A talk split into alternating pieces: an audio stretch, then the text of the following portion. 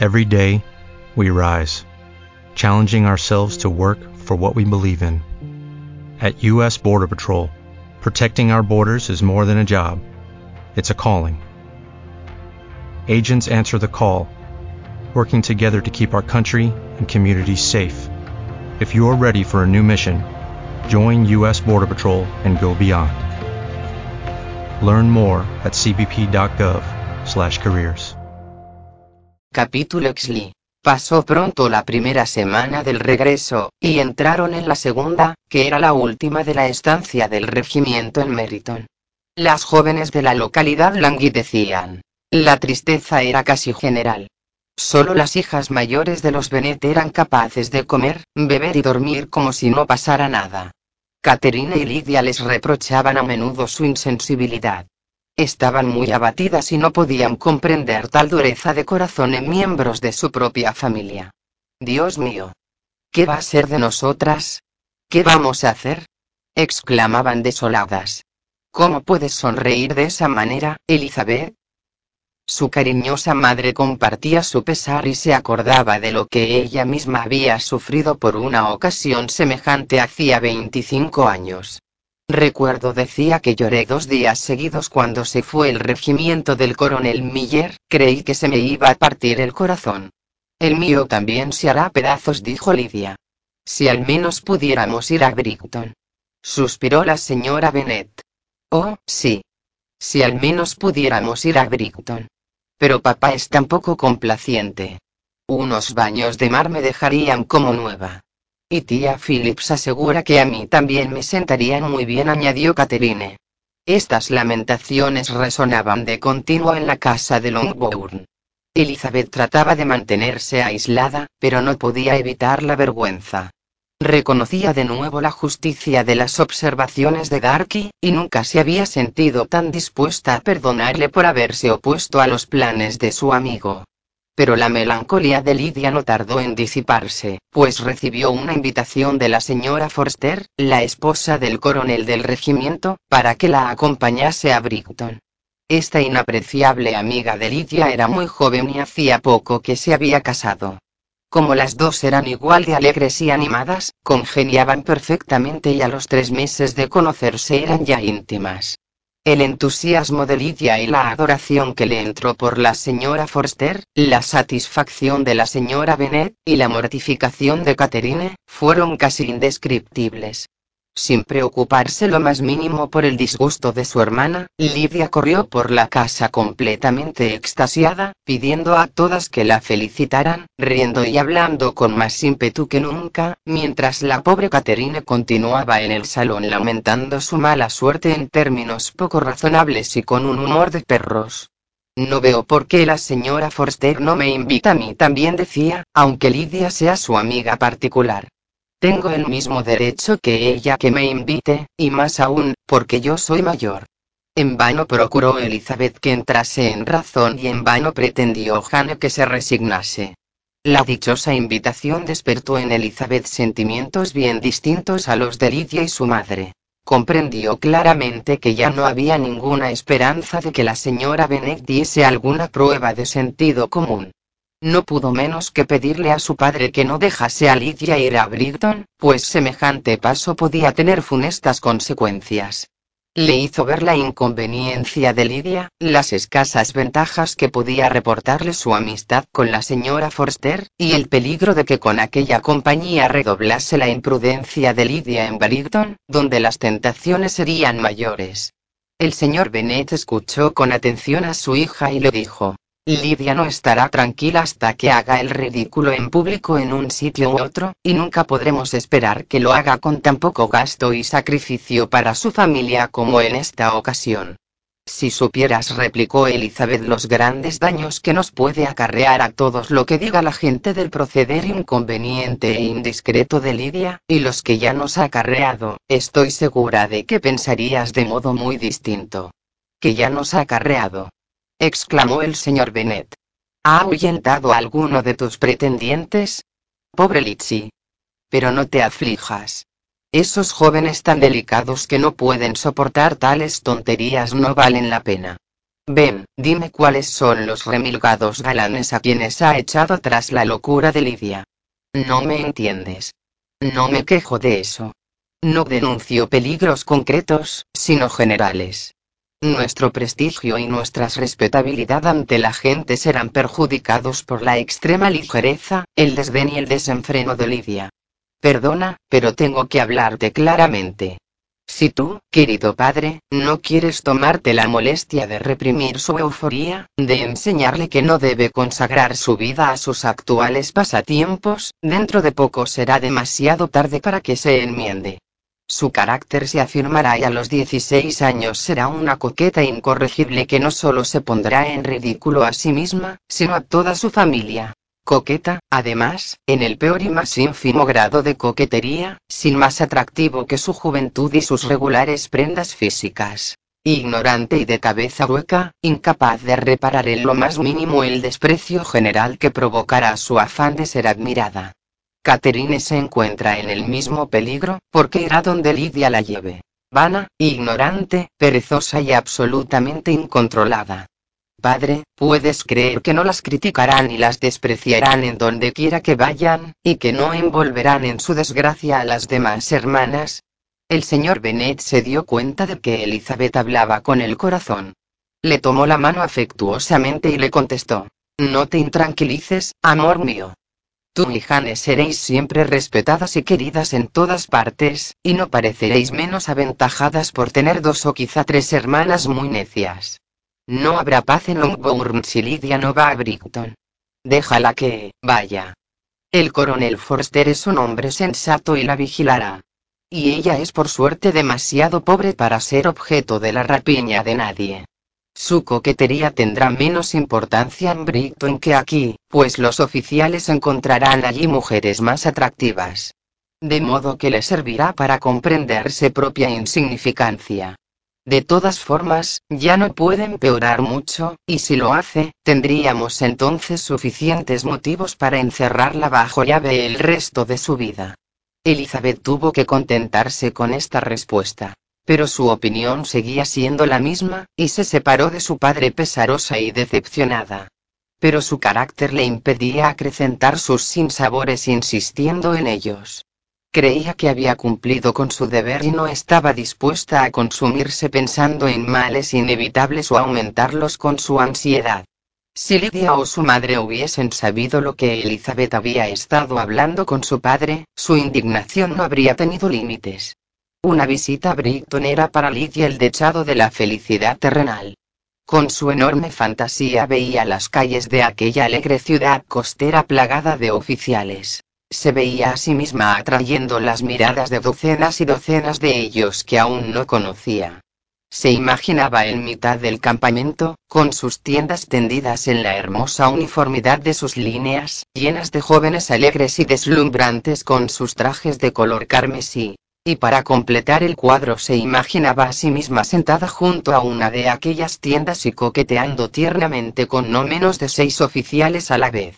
Si hubiese sabido que su hermana pretendía arrebatarle todos aquellos sueños, todas aquellas realidades, ¿qué habría pasado? Solo su madre habría sido capaz de comprenderlo, pues casi sentía lo mismo que ella. El viaje de Lidia a Brighton era lo único que la consolaba de su melancólica convicción de que jamás lograría llevar allí a su marido pero ni la una ni la otra sospechaban lo ocurrido, y su entusiasmo continuó hasta el mismo día en que Lidia salió de casa. Elizabeth iba a ver ahora a Wickham por última vez. Había estado con frecuencia en su compañía desde que regresó de Hunsford, y su agitación se había calmado mucho. Su antiguo interés por él había desaparecido por completo. Había aprendido a descubrir en aquella amabilidad que al principio le atraía una cierta afectación que ahora le repugnaba. Por otra parte, la actitud de Wickham para con ella acababa de disgustarla, pues el joven manifestaba deseos de renovar su galanteo, y después de todo lo ocurrido Elizabeth no podía menos que sublevarse refrenó con firmeza sus vanas y frívolas atenciones, sin dejar de sentir la ofensa que implicaba la creencia de Wickham de que por más tiempo que la hubiese tenido abandonada y cualquiera que fuese la causa de su abandono, la halagaría y conquistaría de nuevo solo con volver a solicitarla. El último día de la estancia del regimiento en Meriton, Wickham cenó en Longbourn con otros oficiales. Elizabeth estaba tan poco dispuesta a soportarle que cuando Wickham le preguntó qué tal lo había pasado en Unsford, le respondió que el coronel Fitzwilliam y Darky habían pasado tres semanas en Rosings, y quiso saber si conocía al primero. Wickham pareció sorprendido, molesto y alarmado. Pero se repuso enseguida y con una sonrisa contestó que en otro tiempo le veía a menudo. Dijo que era todo un caballero y le preguntó si le había gustado. Elizabeth respondió que sí con entusiasmo. Pero después Wickham añadió, con aire indiferente. ¿Cuánto tiempo dice que estuvo el coronel en Rosings? Cerca de tres semanas. ¿Y le veía con frecuencia? Casi todos los días. Es muy diferente de su primo. Sí, en efecto. Pero creo que el señor Darky gana mucho en cuanto se le trata. Vaya exclamó Wickham con una mirada que a Elizabeth no le pasó inadvertida. ¿En qué? Pero, reprimiéndose, continuó en tono más jovial. En los modales. ¿Se ha dignado portarse más correctamente que de costumbre? Porque no puedo creer, continuó en voz más baja y sería que haya mejorado en lo esencial. Oh, no. En lo esencial sigue siendo el de siempre. Wickham no sabía si alegrarse con sus palabras o desconfiar de su significado. Había un algo en el aire de Elizabeth que le hizo escuchar con ansiosa atención y con recelo lo que la joven dijo a continuación. Al decir que gana con el trato, no quiero dar a entender que su modo de ser o sus maneras hayan mejorado, sino que al conocerle mejor, más fácilmente se comprende su actitud. La alarma de Wickham se delató entonces por su rubor y la agitación de su mirada. Se quedó callado unos instantes hasta que logró vencer su embarazo y dirigiéndose de nuevo a Elizabeth dijo en el tono más amable. Usted que conoce también mi resentimiento contra el señor Darky, comprenderá cuán sinceramente me he de alegrar de que sea lo bastante astuto para asumir al menos una corrección exterior. Con ese sistema su orgullo puede ser útil, si no a él, a muchos otros, pues le apartará del mal comportamiento del que yo fui víctima pero mucho me temo que esa especie de prudencia a que usted parece aludir la emplee únicamente en sus visitas a su tía, pues no le conviene conducirse mal en su presencia. Sé muy bien que siempre ha cuidado las apariencias delante de ella con el deseo de llevar a buen fin su boda con la señorita de Bourg, en la que pone todo su empeño. Elizabeth no pudo reprimir una sonrisa al oír esto, pero no contestó más que con una ligera inclinación de cabeza. Advirtió que Wickham iba a volver a hablar del antiguo tema de sus desgracias, y no estaba de humor para permitírselo. Durante el resto de la velada Wickham fingió su acostumbrada alegría, pero ya no intentó cortejar a Elizabeth. Al fin se separaron con mutua cortesía y también probablemente con el mutuo deseo de no volver a verse nunca. Al terminar la tertulia, Lidia se fue a Meriton con la señora Forster, de donde iban a partir temprano a la mañana siguiente. Su despedida de la familia fue más ruidosa que patética. Catherine fue la única que lloró, aunque de humillación y de envidia. La señora Bennet le deseó a su hija que se divirtiera tanto como pudiese, consejó que la muchacha estaba dispuesta a seguir al pie de la letra y su alboroto al despedirse fue tan clamoroso, que ni siquiera oyó el gentil adiós de sus hermanas. Capítulo Exley. Si la opinión de Elizabeth se derivase de lo que veía en su propia familia, no podría haber formado una idea muy agradable de la felicidad conyugal y del bienestar doméstico. Su padre, cautivado por la juventud y la belleza, y la aparente ilusión y alegría que ambas conllevan, se había casado con una mujer cuyo débil entendimiento y espíritu mezquino habían puesto fin a todo el afecto ya en los comienzos de su matrimonio. El respeto, la estima y la confianza se habían desvanecido para siempre, y todas las perspectivas de dicha del señor Bennet dentro del hogar se habían venido abajo. Pero él no era de esos hombres que buscan consuelo por los efectos de su propia imprudencia en los placeres que a menudo confortan a los que han llegado a ser desdichados por sus locuras y sus vicios. Amaba el campo y los libros y ellos constituían la fuente de sus principales goces. A su mujer no le debía más que la risa que su ignorancia y su locura le proporcionaban de vez en cuando. Esa no es la clase de felicidad que un hombre desearía de ver a su esposa. Pero a falta de, el buen filósofo solo saca beneficio de donde lo hay. Elizabeth, no obstante, nunca había dejado de reconocer la inconveniencia de la conducta de su padre como marido.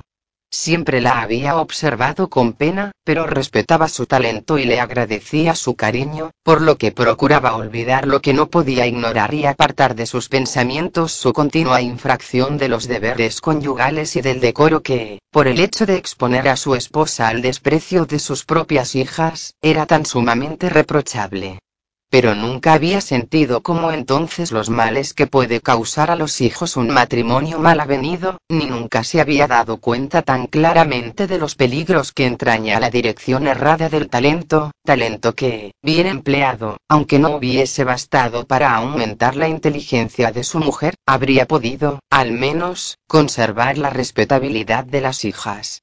Si bien es cierto que Elizabeth se alegró de la ausencia de Wickham, no puede decirse que le regocijara la partida del regimiento. Sus salidas eran menos frecuentes que antes, y las constantes quejas de su madre y su hermana por el aburrimiento en que habían caído entristecían la casa. Y aunque Caterina llegase a recobrar el sentido común perdido al haberse marchado los causantes de su perturbación, su otra hermana, de cuyo modo de ser podían esperar todas las calamidades, estaba en peligro de afirmar su locura y su descaro, pues hallándose al lado de una playa y un campamento, su situación era doblemente amenazadora. En resumidas cuentas, veía ahora lo que ya otras veces había comprobado, que un acontecimiento anhelado con impaciencia no podía, al realizarse, traerle toda la satisfacción que era de esperar. Era preciso, por lo tanto, abrir otro periodo para el comienzo de su felicidad, señalar otra meta para la consecución de sus deseos y de sus esperanzas, que alegrándola con otro placer anticipado, la consolase de lo presente y la preparase para otro desengaño. Su viaje a los lagos se convirtió en el objeto de sus pensamientos más dichosos y constituyó su mejor refugio en las desagradables horas que el descontento de su madre y de Catherine hacían inevitables. Y si hubiese podido incluir a Jane en el plan, todo habría sido perfecto. Es una suerte pensaba tener algo que desear. Si todo fuese completo, algo habría, sin falta, que me decepcionase. Pero ahora, llevándome esa fuente de añoranza que será la ausencia de Jane, puedo pensar razonablemente que todas mis expectativas de placer se verán colmadas. Un proyecto que en todas sus partes promete dichas, nunca sale bien y no te puedes librar de algún contratiempo, si no tienes una pequeña contrariedad. Lidia, al marcharse, prometió escribir muy a menudo y con todo detalle a su madre y a Caterine, pero sus cartas siempre se hacían esperar mucho y todas eran breves. Las dirigidas a su madre decían poco más que acababan de regresar de la sala de lectura donde las habían saludado tales y cuales oficiales, que el decorado de la sala era tan hermoso que le había quitado el sentido, que tenía un vestido nuevo o una nueva sombrilla que describiría más extensamente, pero que no podía porque la señora Forster la esperaba para ir juntas al campamento, por la correspondencia dirigida a su hermana, menos se podía saber aún, pues sus cartas a Catherine, aunque largas, tenían muchas líneas subrayadas que no podían hacerse públicas. Después de las dos o tres semanas de la ausencia de Lidia, la salud y el buen humor empezaron a reinar en Longbourn. Todo presentaba mejor aspecto. Volvían las familias que habían pasado el invierno en la capital y resurgían las galas y las invitaciones del verano.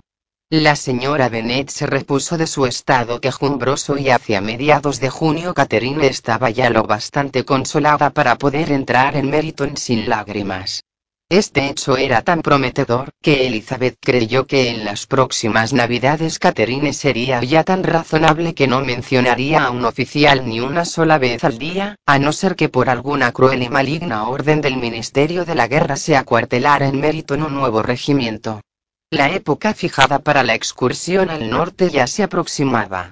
No faltaban más que dos semanas, cuando se recibió una carta de la señora Gardiner que aplazaba la fecha de la misma y, a la vez, abreviaba su duración. Los negocios del señor Gardiner le impedían partir hasta dos semanas después de comenzado julio, y tenía que estar de vuelta en Londres en un mes. Y como esto reducía demasiado el tiempo para ir hasta tan lejos y para que viesen todas las cosas que habían proyectado, o para que pudieran verlas con el reposo y comodidad suficientes, no había más remedio que renunciar a los lagos y pensar en otra excursión más limitada, en vista de lo cual no pasarían de Derbyshire. En aquella comarca había bastantes cosas dignas de verse como para llenar la mayor parte del tiempo de que disponían, y, además, la señora Gardiner sentía una atracción muy especial por Derbyshire. La ciudad donde había pasado varios años de su vida acaso resultaría para ella tan interesante como todas las célebres bellezas de Madlock, Chatsworth, Dovedale o el Peak. Elizabeth se sintió muy defraudada. Le hacía mucha ilusión ir a los lagos, y creía que habría habido tiempo de sobra para ello.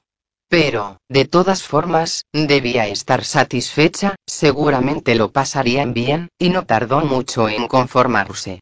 Para Elizabeth, el nombre de Derbyshire iba unido a muchas otras cosas. Le hacía pensar en Pemberley y en su dueño pero se decía podré entrar en su condado impunemente y hurtarle algunas piedras sin que él se dé cuenta. La espera se le hizo entonces doblemente larga. Faltaban cuatro semanas para que llegasen sus tíos. Pero, al fin, pasaron y los señores Gardiner se presentaron en Ungbourne con sus cuatro hijos. Los niños dos chiquillas de 6 y 8 años de edad respectivamente, y dos varones más pequeños iban a quedar bajo el cuidado especial de su prima Jane, favorita de todos, cuyo dulce y tranquilo temperamento era ideal para instruirlos, jugar con ellos y quererlos. Los Gardiner durmieron en Ungbourne aquella noche y a la mañana siguiente partieron con Elizabeth en busca de novedades y esparcimiento. Tenían un placer asegurado. Eran los tres excelentes compañeros de viaje, lo que suponía salud y carácter a propósito para soportar incomodidades, alegría para aumentar toda clase de felicidad, y cariño e inteligencia para suplir cualquier contratiempo. No vamos a describir aquí Derbyshire, ni ninguno de los notables lugares que atravesaron. Oxford, Blenheim, Warwick, Kenilworth, Birmingham y todos los demás, son sobradamente conocidos. No vamos a referirnos más que a una pequeña parte de Derbyshire. Hacia la pequeña ciudad de Lambton, escenario de la juventud de la señora Gardiner, donde últimamente había sabido que residían aún algunos conocidos, encaminaron sus pasos los viajeros, después de haber visto las principales maravillas de la comarca. Elizabeth supo por su tía que Pemberley estaba a unas cinco millas de Lambton. No les cogía de paso, pero no tenían que desviarse más que una o dos millas para visitarlo. Al hablar de su ruta la tarde anterior, la señora Gardiner manifestó deseos de volver a ver Pemberley. El señor Gardiner no puso inconveniente y solicitó la aprobación de Elizabeth. Querida le dijo su tía, ¿no te gustaría ver un sitio del que tanto has oído hablar y que está relacionado con tantos conocidos tuyos? Ya sabes que Wickham pasó allí toda su juventud.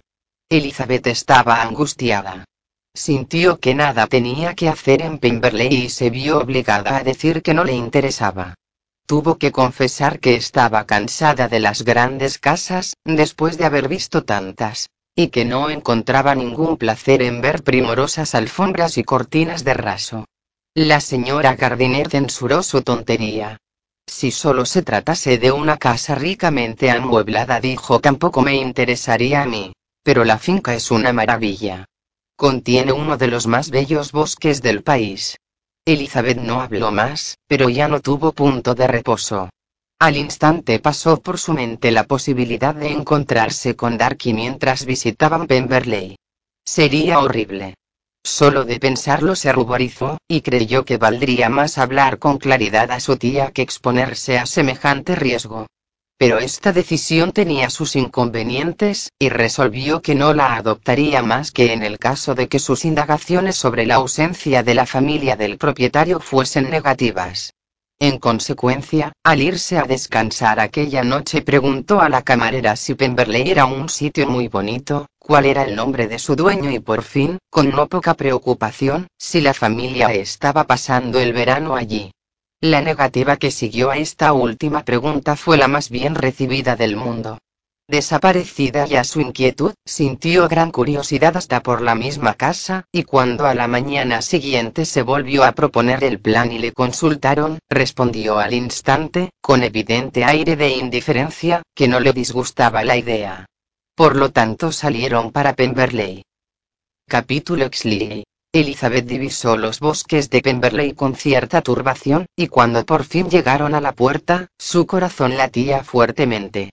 La finca era enorme y comprendía gran variedad de tierras. Entraron por uno de los puntos más bajos y pasearon largamente a través de un hermoso bosque que se extendía sobre su amplia superficie. La mente de Elizabeth estaba demasiado ocupada para poder conversar, pero observaba y admiraba todos los parajes notables y todas las vistas.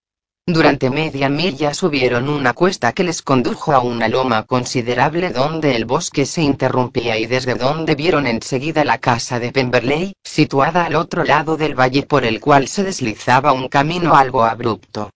Era un edificio de piedra, amplio y hermoso, bien emplazado en un altozano que se destacaba delante de una cadena de elevadas colinas cubiertas de bosque, y tenía enfrente un arroyo bastante caudaloso que corría cada vez más potente, completamente natural y salvaje. Sus orillas no eran regulares ni estaban falsamente adornadas con obras de jardinería. Elizabeth se quedó maravillada. Jamás había visto un lugar más favorecido por la naturaleza o donde la belleza natural estuviese menos deteriorada por el mal gusto. Todos estaban llenos de admiración, y Elizabeth comprendió entonces lo que podría significar ser la señora de Pemberley. Bajaron la colina, cruzaron un puente y siguieron hasta la puerta. Mientras examinaban el aspecto de la casa de cerca, Elizabeth temió otra vez encontrarse con el dueño. ¿Y si la camarera se hubiese equivocado? Después de pedir permiso para ver la mansión, les introdujeron en el vestíbulo. Mientras esperaban al ama de llaves, Elizabeth tuvo tiempo para maravillarse de encontrarse en semejante lugar. El ama de llaves era una mujer de edad, de aspecto respetable, mucho menos estirada y mucho más cortés de lo que Elizabeth había imaginado. Los llevó al comedor. Era una pieza de buenas proporciones y elegantemente amueblada. Elizabeth la miró ligeramente y se dirigió a una de las ventanas para contemplar la vista. La colina coronada de bosque por la que habían descendido, a distancia resultaba más abrupta y más hermosa. Toda la disposición del terreno era buena. Miró con delicia aquel paisaje. El arroyo, los árboles de las orillas y la curva del valle hasta donde alcanzaba la vista. Al pasar a otras habitaciones, el paisaje aparecía en ángulos distintos, pero desde todas las ventanas se divisaban panoramas magníficos. Las piezas eran altas y bellas, y su mobiliario estaba en armonía con la fortuna de su propietario. Elizabeth notó, admirando el gusto de este, que no había nada llamativo ni cursi, que había allí menos pompa pero más elegancia que en Rosings. Y pensarse decía que habría podido ser dueña de todo esto. Estas habitaciones podrían ahora ser las mías. En lugar de visitarlas como una forastera, podría disfrutarlas y recibir en ellas la visita de mis tíos. Pero no repuso recobrándose, no habría sido posible, hubiese tenido que renunciar a mis tíos. No se me hubiese permitido invitarlos, esto la reanimó y la salvó de algo parecido al arrepentimiento. Quería averiguar por el ama de llaves si su amo estaba de veras ausente, pero le faltaba valor. Por fin fue su tío el que hizo la pregunta y Elizabeth se volvió asustada cuando la señora Reynolds dijo que sí, añadiendo. Pero le esperamos mañana. Va a venir con muchos amigos. Elizabeth se alegró de que su viaje no se hubiese aplazado un día por cualquier circunstancia. Su tía la llamó para que viese un cuadro. Elizabeth se acercó y vio un retrato de Wickham encima de la repisa de la chimenea entre otras miniaturas. Su tía le preguntó sonriente qué le parecía. El ama de llaves vino a decirles que aquel era un joven hijo del último administrador de su señor, educado por este a expensas suyas. Ahora ha entrado en el ejército. La señora Gardiner miró a su sobrina con una sonrisa, pero Elizabeth se quedó muy seria. Y este dijo la señora Reynolds indicando otra de las miniaturas es mi amo, y está muy parecido. Lo pintaron al mismo tiempo que el otro, hará unos ocho años. He oído hablar mucho de la distinción de su amo, replicó la señora Gardiner contemplando el retrato, es guapo. Elizabeth, dime si está o no parecido. El respeto de la señora Reynolds hacia Elizabeth pareció aumentar al ver que conocía a su señor. ¿Conoce la señorita al señor Darky? Elizabeth se sonrojó y respondió, un poco. ¿Y no cree la señorita que es un caballero muy apuesto? Sí, muy guapo. Juraría que es el más guapo que he visto. Pero en la galería del piso de arriba verán ustedes un retrato suyo mejor y más grande. Este cuarto era el favorito de mi anterior señor, y estas miniaturas están tal y como estaban en vida suya. Le gustaban mucho. Elizabeth se explicó entonces por qué estaba entre ellas la de Wickham. La señora Reynolds les enseñó entonces un retrato de la señorita Darky, pintado cuando solo tenía ocho años. ¿Y la señorita Darky es tan guapa como su hermano? Oh, sí. Es la joven más bella que se haya visto jamás. Y tan aplicada. Toca y canta todo el día. En la siguiente habitación hay un piano nuevo que le acaban de traer, regalo de mi señor. Ella también llegará mañana con él. El señor Gardiner, con amabilidad y destreza, le tiraba de la lengua, y la señora Reynolds, por orgullo y por afecto, se complacía evidentemente en hablar de su señor y de la hermana. ¿Viene su señor muy a menudo a Pemberley a lo largo del año? No tanto como yo querría, señor. Pero diría que pasa aquí la mitad del tiempo. La señorita Darky siempre está aquí durante los meses de verano. Excepto pensó Elizabeth cuando va a Ramsgate si su amo se casara, lo vería usted más. Sí, señor. Pero no sé cuándo será. No sé si habrá alguien que lo merezca. Los señores Gardiner se sonrieron. Elizabeth no pudo menos que decir. Si así lo cree, eso dice mucho en favor del señor Darky. No digo más que la verdad y lo que diría cualquiera que le conozca, replicó la señora Reynolds. Elizabeth creyó que la cosa estaba yendo demasiado lejos, y escuchó con creciente asombro lo que continuó diciendo la ama de llaves. Nunca en la vida tuvo una palabra de enojo conmigo. Y le conozco desde que tenía cuatro años. Era un elogio más importante que todos los otros y más opuesto a lo que Elizabeth pensaba de Darky. Siempre creyó firmemente que era hombre de mal carácter. Con viva curiosidad esperaba seguir oyendo a lo que decía el ama, cuando su tío observó, pocas personas hay de quienes se pueda decir eso.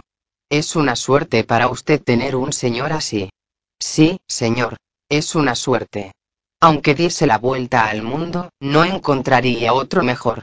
Siempre me he fijado en que los que son bondadosos de pequeños, siguen siéndolo de mayores. Y el señor Darky era el niño más dulce y generoso de la tierra. Elizabeth se quedó mirando fijamente a la anciana. ¿Puede ser ese Darky? pensó. Creo que su padre era una excelente persona, agregó la señora Gardiner. Sí, señora. Sí que lo era, y su hijo es exactamente como él, igual de bueno con los pobres. Elizabeth oía, se admiraba, dudaba y deseaba saber más. La señora Reynolds no lograba llamar su atención con ninguna otra cosa. Era inútil que le explicase el tema de los cuadros, las dimensiones de las piezas y el valor del mobiliario. El señor Gardiner, muy divertido ante lo que él suponía prejuicio de familia y que inspiraba los rendidos elogios de la anciana a su señor, no tardó en insistir en sus preguntas, y mientras subían la gran escalera, la señora Reynolds siguió ensalzando los muchos méritos de Darky. Es el mejor señor y el mejor amo que pueda haber. No se parece a los atolondrados jóvenes de hoy en día que no piensen más que en sí mismos. No hay uno solo de sus colonos y criados que no le alabe. Algunos dicen que es orgulloso, pero yo nunca se lo he notado. Me figuro que lo encuentran orgulloso porque no es bullanguero como los demás. ¿En qué buen lugar lo sitúa todo esto? pensó Elizabeth. Tan delicado elogio cuchicheó su tía mientras seguían visitando la casa no se aviene con lo que hizo a nuestro pobre amigo. Tal vez estemos equivocados. No es probable. Lo sabemos de muy buena tinta.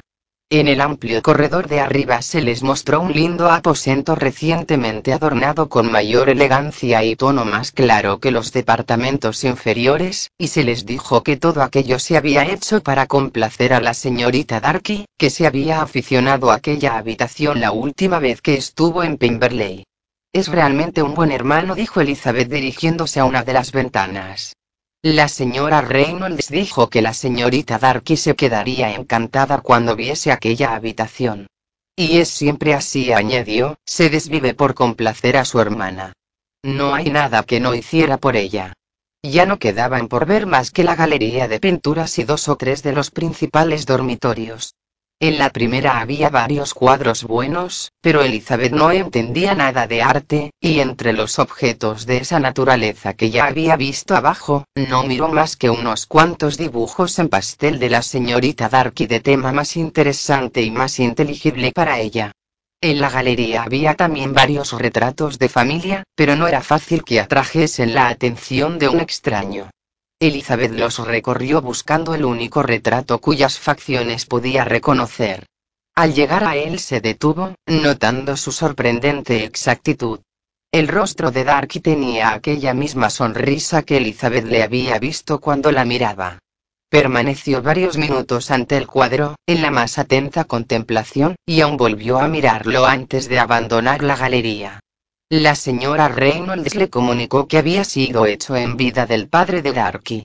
Elizabeth sentía en aquellos momentos mucha mayor inclinación por el original de la que había sentido en el auge de sus relaciones.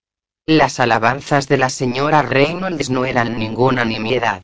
¿Qué elogio puede ser más valioso que el de un criado inteligente? ¿Cuánta gente tenía puesta su felicidad en las manos de Darky en calidad de hermano, de propietario y de señor? Cuánto placer y cuánto dolor podía otorgar, cuánto mal y cuánto bien podía hacer. Todo lo dicho por el ama de llaves le enaltecía. Al estar ante el lienzo en el que él estaba retratado, le pareció a Elizabeth que sus ojos la miraban, y pensó en su estima hacia ella con una gratitud mucho más profunda de la que antes había sentido. Elizabeth recordó la fuerza y el calor de sus palabras y mitigó su falta de decoro. Ya habían visto todo lo que mostraba al público de la casa. Bajaron y se despidieron del ama de llaves, quien les confió a un jardinero que esperaba en la puerta del vestíbulo. Cuando atravesaban la pradera camino del arroyo, Elizabeth se volvió para contemplar de nuevo la casa. Sus tíos se detuvieron también, y mientras el señor Gardiner se hacía conjeturas sobre la época del edificio, el dueño de este salió de repente de detrás de la casa por el sendero que conducía a las caballerizas. Estaban a menos de 20 yardas, y su aparición fue tan súbita que resultó imposible evitar que los viera. Los ojos de Elizabeth y Darky se encontraron al instante y sus rostros se cubrieron de intenso rubor. Él paró en seco y durante un momento se quedó inmóvil de sorpresa. Se recobró enseguida y, adelantándose hacia los visitantes, habló a Elizabeth, si no en términos de perfecta compostura, al menos con absoluta cortesía. Ella se había vuelto instintivamente, pero al acercarse él se detuvo y recibió sus cumplidos con embarazo. Si el aspecto de Darky a primera vista o su parecido con los retratos que acababan de contemplar hubiesen sido insuficientes para revelar a los señores Gardiner que tenían al propio Darky ante ellos, el asombro del jardinero al encontrarse con su señor no les habría dejado lugar a dudas. Aguardaron a cierta distancia mientras su sobrina hablaba con él. Elizabeth, atónita y confusa, apenas se atrevía a alzar los ojos hacia Darky y no sabía qué contestar a las preguntas que él hacía sobre su familia. Sorprendida por el cambio de modales desde que se habían separado por última vez, cada frase que decía aumentaba su cohibición, y como entre tanto pensaba en lo impropio de haberse encontrado allí, los pocos momentos que estuvieron juntos fueron los más intranquilos de su existencia. Darky tampoco parecía más dueño de sí que ella. Su acento no tenía nada de la calma que le era habitual, y seguía preguntándole cuándo había salido de Longbourn y cuánto tiempo llevaba en Derbyshire, con tanto desorden, y tan apresurado, que a las claras se veía la agitación de sus pensamientos. Por fin pareció que ya no sabía qué decir. Permaneció unos instantes sin pronunciar palabra, se reportó de pronto y se despidió. Los señores Gardiner se reunieron con Elizabeth y elogiaron la buena presencia de Darky. Pero ella no oía nada. Embebida en sus pensamientos, los siguió en silencio. Se hallaba dominada por la vergüenza y la contrariedad. ¿Cómo se le había ocurrido ir allí? Había sido la decisión más desafortunada y disparatada del mundo. Qué extraño tenía que parecerle a Darky. ¿Cómo había de interpretar aquello un hombre tan vanidoso? Su visita a Pemberley parecería hecha adrede para ir en su busca. ¿Por qué habría ido? ¿Y él, por qué habría venido un día antes? Si ellos mismos hubiesen llegado a Pemberley solo diez minutos más temprano, no habrían coincidido, pues era evidente que Darky acababa de llegar, que en aquel instante bajaba del caballo o del coche. Elizabeth no dejaba de avergonzarse de su desdichado encuentro. Y el comportamiento de Darky, tan notablemente cambiado, ¿qué podía significar? Era sorprendente que le hubiese dirigido la palabra, pero aún más que lo hiciese con tanta finura y que le preguntase por su familia. Nunca había visto tal sencillez en sus modales ni nunca le había oído expresarse con tanta gentileza. Qué contraste con la última vez que la abordó en la finca de Rosings para poner en sus manos la carta. Elizabeth no sabía qué pensar ni cómo juzgar todo esto. Entretanto, habían entrado en un hermoso paseo paralelo al arroyo, y a cada paso aparecía ante ellos un declive del terreno más bello o una vista más impresionante de los bosques a los que se aproximaban. Pero pasó un tiempo hasta que Elizabeth se diese cuenta de todo aquello, y aunque respondía mecánicamente a las repetidas preguntas de sus tíos y parecía dirigir la mirada a los objetos que le señalaban, no distinguía a ninguna parte del paisaje. Sus pensamientos no podían apartarse del sitio de la mansión de Pemberley, cualquiera que fuese, en donde Darky debía de encontrarse. Anhelaba saber lo que en aquel momento pasaba por su mente, qué pensaría de ella y si todavía la querría. Puede que su cortesía obedeciera únicamente a que ya la había olvidado. Pero había algo en su voz que denotaba inquietud. No podía adivinar si Darky sintió placer o pesar al verla. Pero lo cierto es que parecía desconcertado. Las observaciones de sus acompañantes sobre su falta de atención, la despertaron y le hicieron comprender que debía aparentar serenidad. Penetraron en el bosque y alejándose del arroyo por un rato, subieron a uno de los puntos más elevados, desde el cual, por los claros de los árboles, podía extenderse la vista y apreciar magníficos panoramas del valle y de las colinas opuestas cubiertas de arboleda, y se divisaban también partes del arroyo. El señor Gardiner hubiese querido dar la vuelta a toda la finca, pero temía que el paseo resultase demasiado largo. Con sonrisa triunfal les dijo el jardinero que la finca tenía diez millas de longitud, por lo que decidieron no dar la vuelta planeada, y se dirigieron de nuevo a una bajada con árboles inclinados sobre el agua en uno de los puntos más estrechos del arroyo. Lo cruzaron por un puente sencillo en armonía con el aspecto general del paisaje. Aquel paraje era el menos adornado con artificios de todos los que habían visto. El valle, convertido aquí en cañada, solo dejaba espacio para el arroyo y para un estrecho paseo en medio del rústico soto que lo bordeaba. Elizabeth quería explorar sus revueltas, pero en cuanto pasaron el puente y pudieron apreciar lo lejos que estaban de la casa, la señora Gardiner, que no era amiga de caminar, no quiso seguir adelante y solo pensó en volver al coche lo antes posible.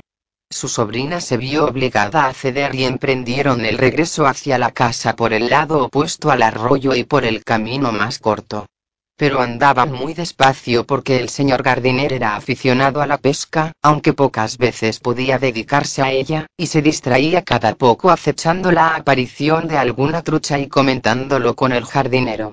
Mientras seguían su lenta marcha, fueron sorprendidos de nuevo. Y esta vez el asombro de Elizabeth fue tan grande como la anterior al ver a Dark encaminándose hacia ellos y a corta distancia. Como el camino no quedaba tan oculto como el del otro lado, se vieron desde lejos.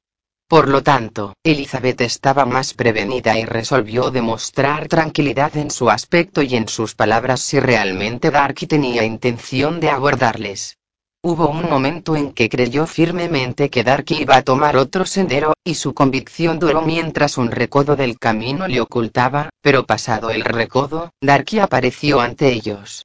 A la primera mirada notó que seguía tan cortés como hacía un momento, y para imitar su buena educación comenzó a admirar la belleza del lugar. Pero no acababa de decir delicioso y encantador, cuando pensó que el elogiar Pemberley podría ser mal interpretado. Cambió de color y no dijo más. La señora Gardiner venía un poco más atrás y Darky aprovechó el silencio de Elizabeth para que le hiciese el honor de presentarle a sus amigos. Elizabeth no estaba preparada para este rasgo de cortesía, y no pudo evitar una sonrisa al ver que pretendía conocer a una de aquellas personas contra las que su orgullo se había revelado al declarársele. ¿Cuál será su sorpresa? pensó cuando sepa quiénes son, se figura que son gente de Alcurnia. Hizo la presentación al punto y, al mencionar el parentesco, miró rápidamente a Darky para ver el efecto que le hacía y esperó que huiría a toda prisa de semejante compañía. Fue evidente que Darky se quedó sorprendido, pero se sobrepuso y en lugar de seguir su camino retrocedió con todos ellos y se puso a conversar con el señor Gardiner. Elizabeth no pudo menos que sentirse satisfecha y triunfante. Era consolador que Darky supiera que tenía parientes de los que no había por qué avergonzarse. Escuchó atentamente lo que decían y se ufanó de las frases y observaciones de su tío que demostraban su inteligencia, su buen gusto y sus excelentes modales. La conversación recayó pronto sobre la pesca, y Elizabeth oyó que Darky invitaba a su tío a ir a pescar allí siempre que quisiera mientras estuviesen en la ciudad vecina, ofreciéndose incluso a procurarle aparejos y señalándole los puntos del río más indicados para pescar. La señora Gardiner, que paseaba del brazo de Elizabeth, la miraba con expresión de incredulidad. Elizabeth no dijo nada, pero estaba sumamente complacida. Las atenciones de Darky debían dirigirse a ella seguramente. Su asombro, sin embargo, era extraordinario y no podía dejar de repetirse. ¿Por qué estará tan cambiado? No puede ser por mí, no puede ser por mi causa que sus modales se hayan suavizado tanto. Mis reproches en Unsford no pueden haber efectuado una transformación semejante. Es imposible que aún me ame después de andar un tiempo de esta forma, las dos señoras delante y los dos caballeros detrás, al volver a emprender el camino, después de un descenso al borde del río para ver mejor una curiosa planta acuática, hubo un cambio de parejas. Lo originó la señora Gardiner, que fatigada por el trajín del día, encontraba el brazo de Elizabeth demasiado débil para sostenerla y prefirió, por lo tanto, el de su marido. Darky entonces se puso al lado de la sobrina y siguieron así su paseo. Después de un corto silencio, Elizabeth tomó la palabra. Quería hacerle saber que antes de ir a Pemberley se había cerciorado de que él no estaba y que su llegada les era totalmente inesperada. Su ama de llaves añadió nos informó que no llegaría usted hasta mañana. Y aún antes de salir de Bakeoye nos dijeron que tardaría usted en volver a Derbyshire. Darky reconoció que así era, pero unos asuntos que tenía que resolver con su administrador le habían obligado a adelantarse a sus acompañantes. Mañana temprano continuó se reunirán todos conmigo. Entre ellos hay conocidos suyos que desearán verla. El señor Bingley y sus hermanas. Elizabeth no hizo más que una ligera inclinación de cabeza. Se acordó al instante de la última vez que el nombre de Bingley había sido mencionado entre ellos, y a juzgar por la expresión de Darky, él debía estar pensando en lo mismo.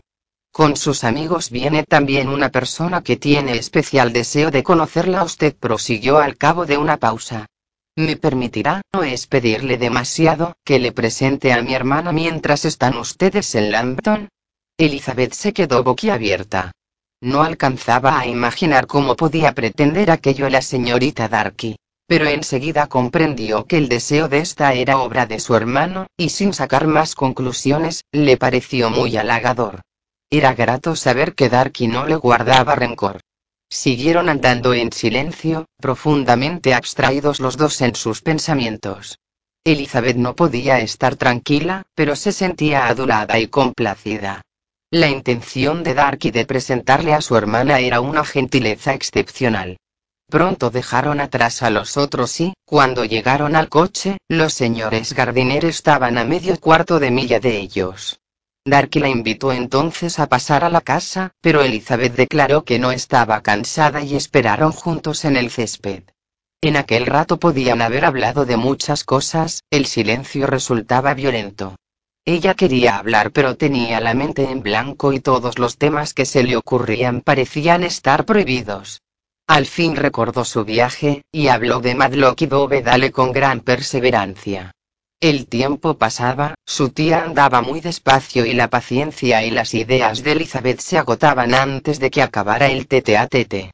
Cuando llegaron los señores Gardiner, Darky les invitó a todos a entrar en la casa y tomaron refrigerio. Pero ellos se excusaron y se separaron con la mayor cortesía. Darky les acompañó hasta el coche y cuando éste echó a andar, Elizabeth le vio encaminarse despacio hacia la casa.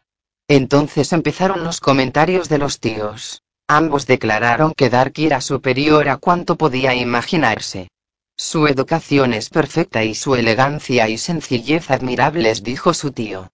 Hay en él un poco de altivez, añadió la tía, pero solo en su porte, y no le sienta mal. Puedo decir, como el ama de llaves, que aunque se le tache de orgulloso, no se le nota nada. Su actitud con nosotros me ha dejado atónito. Ha estado más que cortés, ha estado francamente atento y nada le obligaba a ello. Su amistad con Elizabeth era muy superficial. Claro que no es tan guapo como Wickham, repuso la tía. O, mejor dicho, que no es tan bien plantado, pero sus facciones son perfectas. ¿Cómo pudiste decirnos que era tan desagradable, Litsi? Elizabeth se disculpó como pudo. Dijo que al verse en Kent le había agradado más que antes y que nunca le había encontrado tan complaciente como aquella mañana. Puede que sea un poco caprichoso en su cortesía, replicó el tío. Esos señores tan encopetados suelen ser así. Por eso no le tomaré la palabra en lo referente a la pesca, no vaya a ser que otro día cambie de parecer y me eche de la finca. Elizabeth se dio cuenta de que estaban completamente equivocados sobre su carácter, pero no dijo nada. Después de haberle visto ahora, nunca habría creído que pudiese portarse tan mal como lo hizo con Wickham, continuó la señora Gardiner, no parece un desalmado. Al contrario, tiene un gesto muy agradable al hablar. Y hay también una dignidad en su rostro que a nadie podría hacer pensar que no tiene buen corazón. Pero, a decir verdad, la buena mujer que nos enseñó la casa exageraba un poco su carácter. Hubo veces que casi se me escapaba la risa. Lo que pasa es que debe ser un amo muy generoso y eso, a los ojos de un criado, equivale a todas las virtudes. Al oír esto, Elizabeth creyó que debía decir algo en defensa del proceder de Dark con Wickham.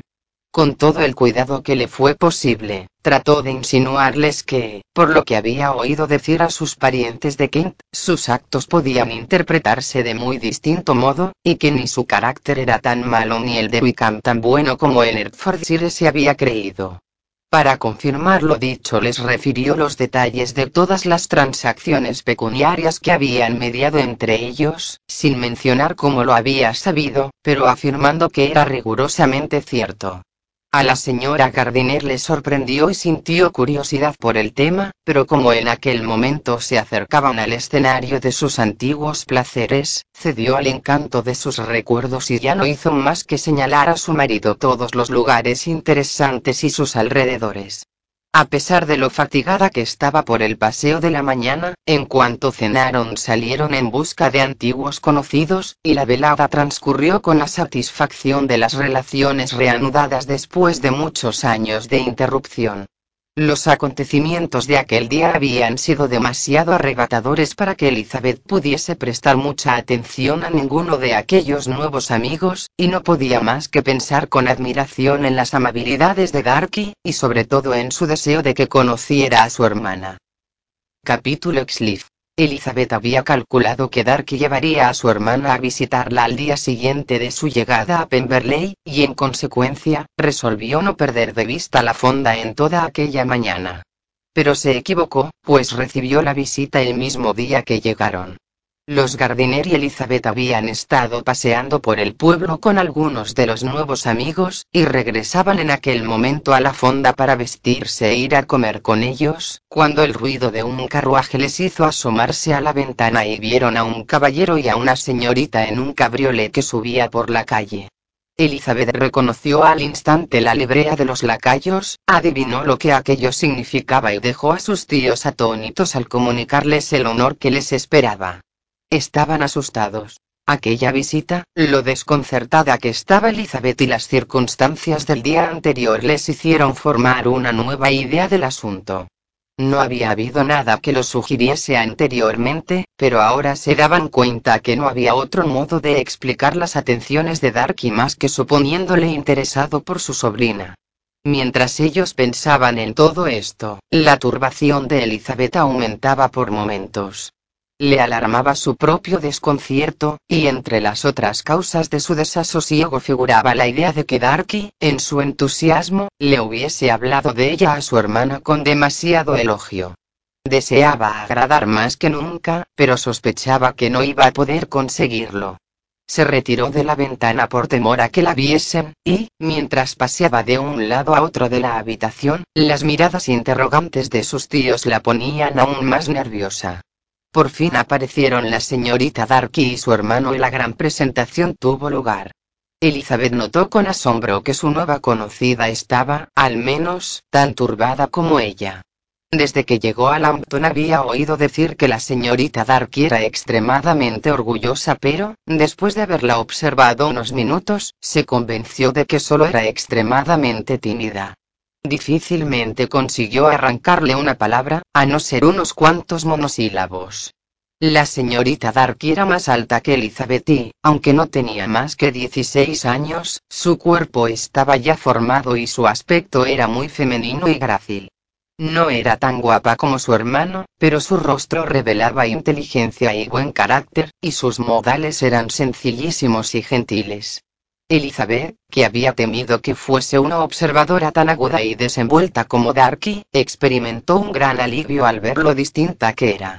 Poco rato llevaban de conversación, cuando Darky le dijo a Elizabeth que Bingley vendría también a visitarla, y apenas había tenido tiempo la joven de expresar su satisfacción y prepararse para recibirle cuando oyeron los precipitados pasos de Bingley en la escalera, y enseguida entró en la habitación.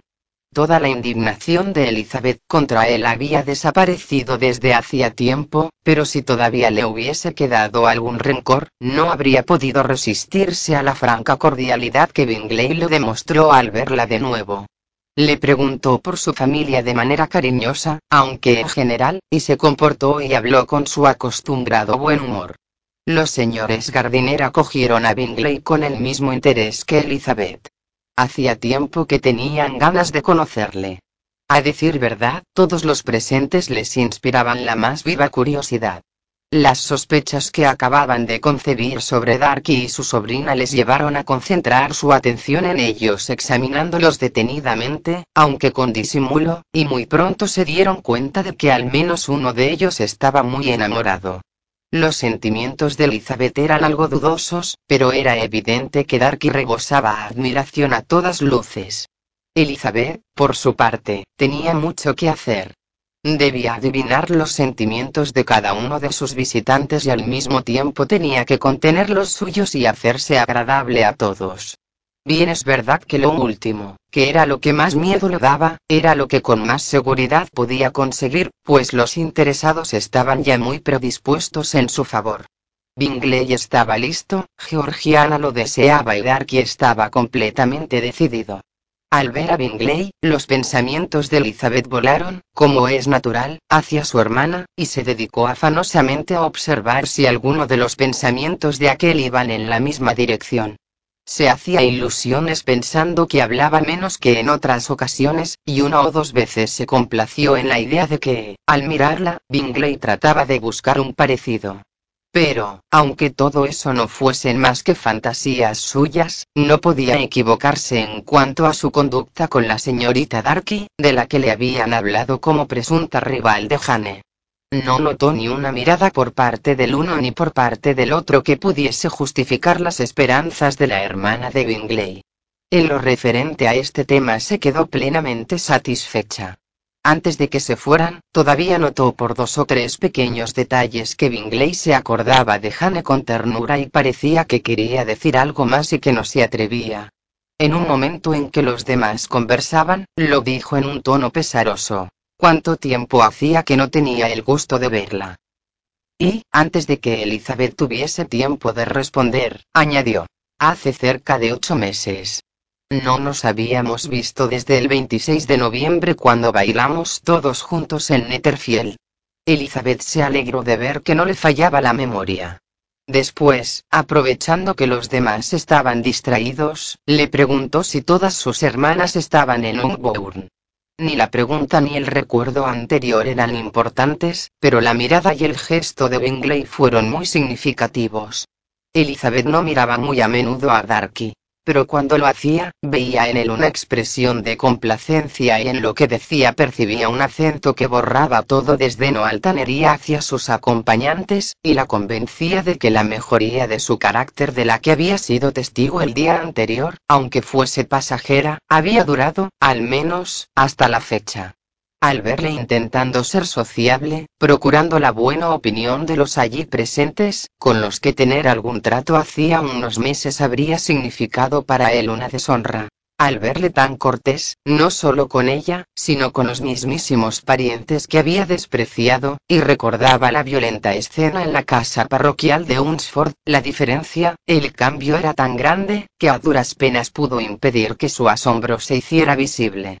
Nunca, ni en compañía de sus queridos amigos en Netherfield, ni en la de sus encopetadas parientes de Rosings, le había hallado tan ansioso de agradar, tan ajeno a darse importancia ni a mostrarse reservado, como ahora en que ninguna vanidad podía obtener con el éxito de su empeño, y en que el trato con aquellos a quienes colmaba de atenciones habría sido censurado y ridiculizado por las señoras de Netherfield y de Rosings.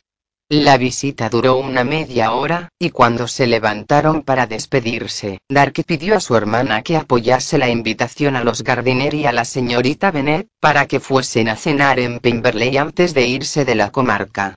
La señorita Darky, aunque con una timidez que descubría su poca costumbre de hacer invitaciones, obedeció al punto. La señora Gardiner miró a su sobrina para ver cómo ésta, a quien iba dirigida la invitación, la acogería pero Elizabeth había vuelto la cabeza. Presumió, sin embargo, que su estudiada evasiva significaba más bien un momentáneo desconcierto que disgusto por la proposición, y viendo a su marido, que era muy aficionado a la vida social, deseoso de acceder, se arriesgó a aceptar el nombre de los tres. Y la fecha se fijó para dos días después. Bingley se manifestó encantado de saber que iba a volver a ver a Elizabeth, pues tenía que decirle aún muchas cosas y hacerle muchas preguntas acerca de todos los amigos de Hertfordshire. Elizabeth creyó entender que deseaba oírle hablar de su hermana y se quedó muy complacida. Este y algunos otros detalles de la visita la dejaron dispuesta, en cuanto se hubieron ido sus amigos, a recordarla con agrado, aunque durante la misma se hubiese sentido un poco incómoda. Con el ansia de estar sola y temerosa de las preguntas o suposiciones de sus tíos, estuvo con ellos el tiempo suficiente para oír sus comentarios favorables acerca de Bingley, y se apresuró a vestirse. Pero estaba muy equivocada al temer la curiosidad de los señores Gardiner, que no tenían la menor intención de hacerle hablar. Era evidente que sus relaciones con Darky eran mucho más serias de lo que ellos habían creído, y estaba más claro que el agua que él estaba enamoradísimo de ella. Habían visto muchas cosas que les interesaban, pero no justificaban su indagación. Lo importante ahora era que Darky fuese un buen muchacho. Por lo que ellos podían haber apreciado, no tenía peros. Sus amabilidades les habían conmovido, y si hubiesen tenido que describir su carácter según su propia opinión y según los informes de su sirvienta, prescindiendo de cualquier otra referencia, lo habrían hecho de tal modo que el círculo de Hertfordshire que le conocía no lo habría reconocido. Deseaban ahora dar crédito al ama de llaves y pronto convinieron en que el testimonio de una criada que le conocía desde los cuatro años y que parecía tan respetable, no podía ser puesto en tela de juicio. Por otra parte, en lo que decían sus amigos de Lambton no había nada capaz de aminorar el peso de aquel testimonio.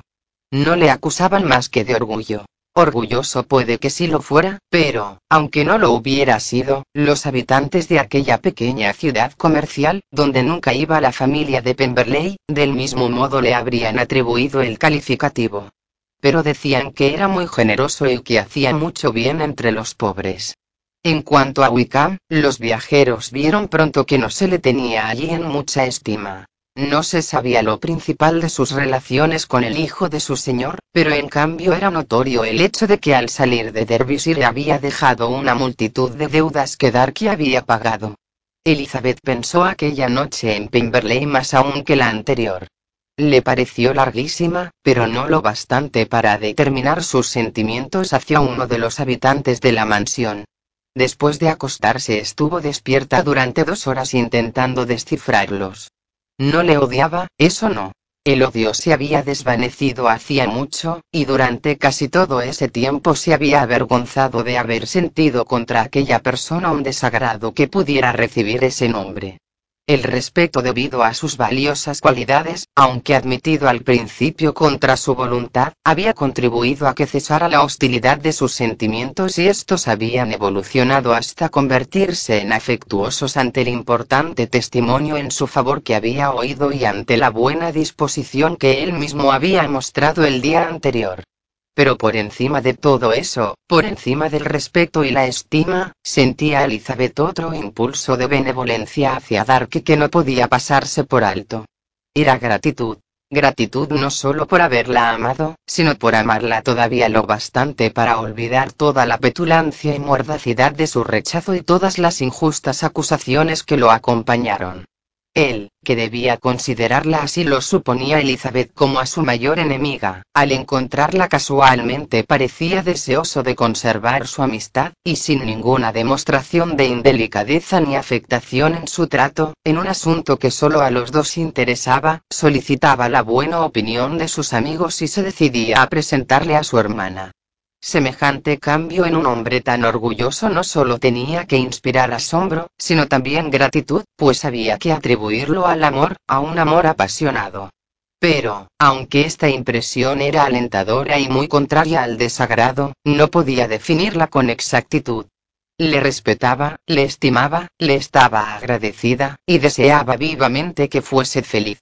No necesitaba más que saber hasta qué punto deseaba que aquella felicidad dependiera de ella, y hasta qué punto redundaría en la felicidad de ambos que emplease el poder que imaginaba poseer aún de inducirle a renovar su proposición. Por la tarde la tía y la sobrina acordaron que una atención tan extraordinaria como la de la visita de la señorita Darky el mismo día de su llegada a Pemberley donde había llegado poco después del desayuno debía ser correspondida, si no con algo equivalente, por lo menos con alguna cortesía especial.